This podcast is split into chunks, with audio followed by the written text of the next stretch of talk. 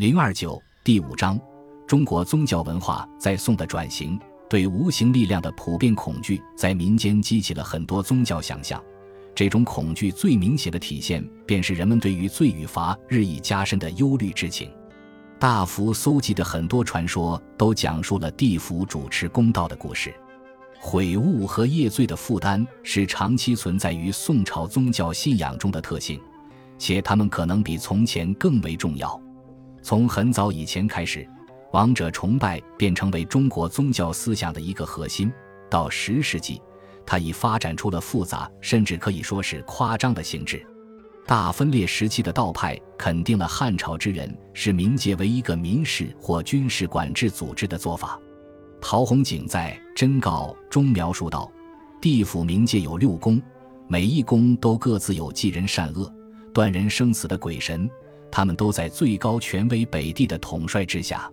尽管陶弘景认为六宫就是堕落的六天，是祸害众生的邪气之源，但他将地狱构想成了一个审判之地，而不是酷刑之地。约从七世纪起，佛教思想在综合本土末世论的基础上。”发展出了一套关于来世的新理念，其核心是以敌罪为目的的刑罚。来自印度的学说描绘了不幸亡者遭受的可怕酷刑，他们与人们对于官府的盘查、审讯、刑狱的恐惧之情结合在一起，共同塑造出了食阎王殿中噩梦般的死后场景。在佛教传说和中国本土传奇的基础上，食阎王被视作司掌衙门的朝廷命官。其麾下还有众多书吏、公曹，以及印度神话中作为狱卒的牛头夜叉。王者之灵依次到食盐王跟前报道，就自己的品行接受严厉审讯。恐怖的刑罚作为报应被降至有罪之人。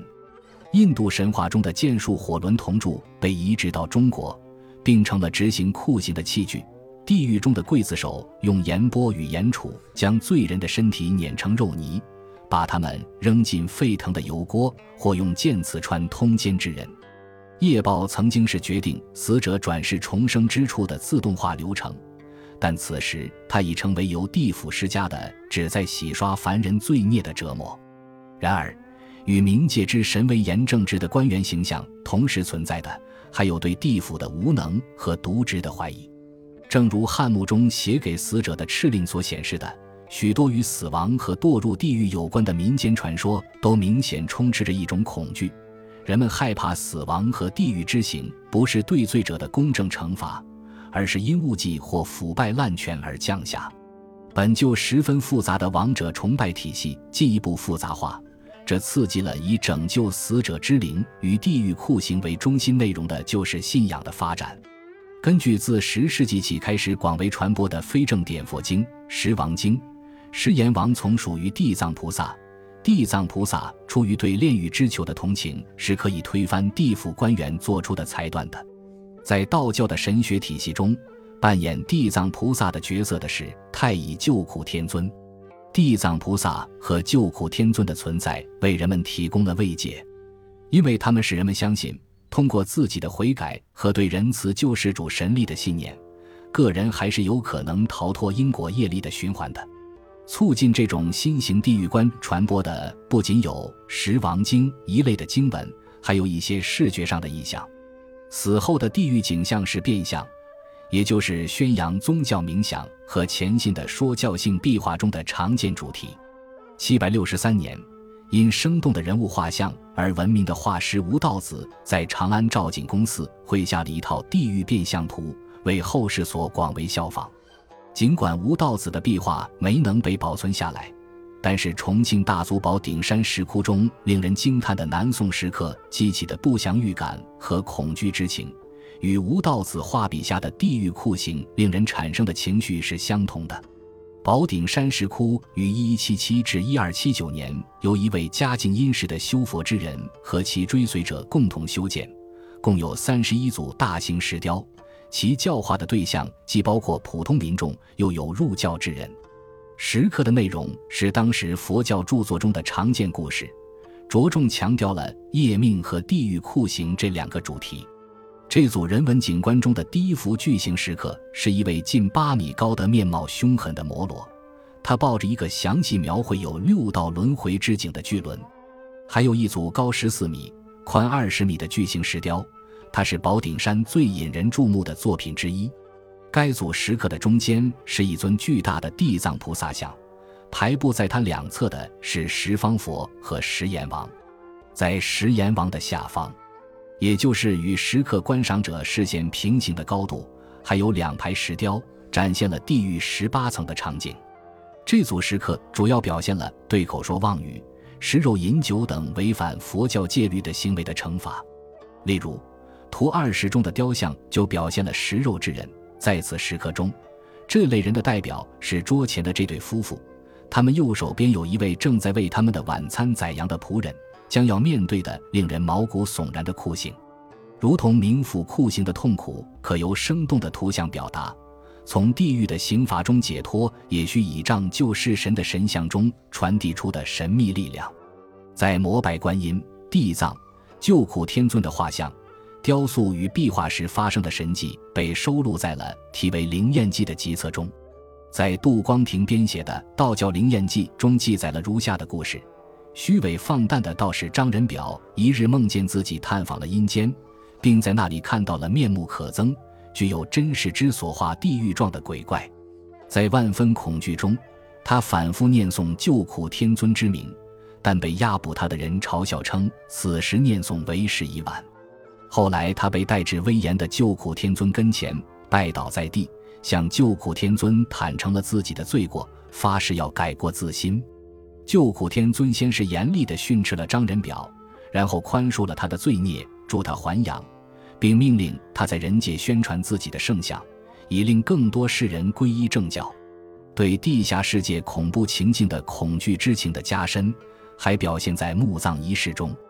不管是神职人员还是普通人的葬礼，其仪式的很大一部分内容都以涤清罪孽和免除死后苦难为宗旨。到六世纪，道士已经在葬礼中加入了十次祭奠仪式，佛教祭仪也是如此。这些祭奠环节源自道教的忏悔传统，也源自佛教僧人的功课。他们是赎罪与赦罪的仪式，在仪式中，法师会请求救赎之神帮助死者消除业罪，然后赐予他们往生西方极乐净土或飞升天庭的机会。在举办这些祭奠活动的过程中，道教法师会主持黄露斋或九幽斋等教祭仪式。水陆斋是代替受到忽视。被贬至地狱的灵魂忏罪的法师，自十一世纪起，它就成为最重要的佛教公共仪式之一。水陆斋也可以私人名义举办。这类赎罪仪式的无处不在，说明了一个事实：宋朝的宗教生活中，对自身罪孽深感担忧是普遍存在的现象。这种对于死亡和赎罪的深切关注，还促生了坟庵的兴建活动。坟庵是设在墓地的佛教庙庵。住在庵中的僧侣会看顾亡灵的需求，并对墓地进行物理存在层面的维护。精英阶层的家族常常修建坟庵，有时还将属于公众的寺庙改为私用。修建坟庵时需要投入的土地和资金，可保障祖先今后获得永久性的祭祀，即使后世子孙有所怠慢也没有关系。宋朝之时，为祖先准备的祭品一般在墓地。而不是宗祠中奉上，尽管这种行为受到了宗教从业者的斥责。据方回观察，这些坟庵中设立了佛祖、菩萨、神仙们的圣像，其中观音菩萨之像最为多见。墓葬装饰在唐宋变革期也经历了深刻的改变。八世纪，模仿住宅建筑和装饰风格的更小、更为私密的坟墓。开始取代隋朝和唐朝早期盛行的会有田庄、宫殿、公共集会图像的大型砖砌拱形坟墓。在大分裂时期，隋朝和唐朝早期的墓葬中普遍存在的护墓雕像，到宋朝也消失不见了。宋朝的墓冢中配有精致的日常生活物件，如银瓶、瓷瓶、金银首饰、笔墨纸砚等。与自汉代以来就充当主要陪葬品的粗陶模型形成了对比。对于这种墓葬实践方面的转变，有一种解读认为，这说明人们对于死后惩罚的恐惧正在消退，而且以科考中举为重要人生追求的宋朝上层社会开始更为积极的追求在死后世界中获得显赫地位。的确，我们可以在相关文献中找到证据，证明宋朝时期的士大夫阶层希望在天界神官体系中获得与其在人世间的成就相匹配的职务与官衔。然而，人们关于地府及其中酷刑细节繁复的想象，清楚地说明。对于死后遭报应的恐惧之情只增不减，但坟墓不再被看作死后的监禁之地，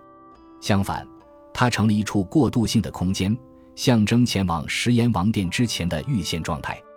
而不是死者之灵的永久性居所。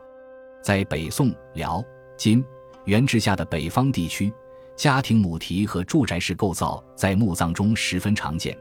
但他们在南宋墓葬中几乎完全不存在。尽管北宋墓葬中传达的对家庭温暖和家人亲近的看重，可能影射了丈夫与妻子、父母与子女、祖先和后人间历久弥坚的理想关系，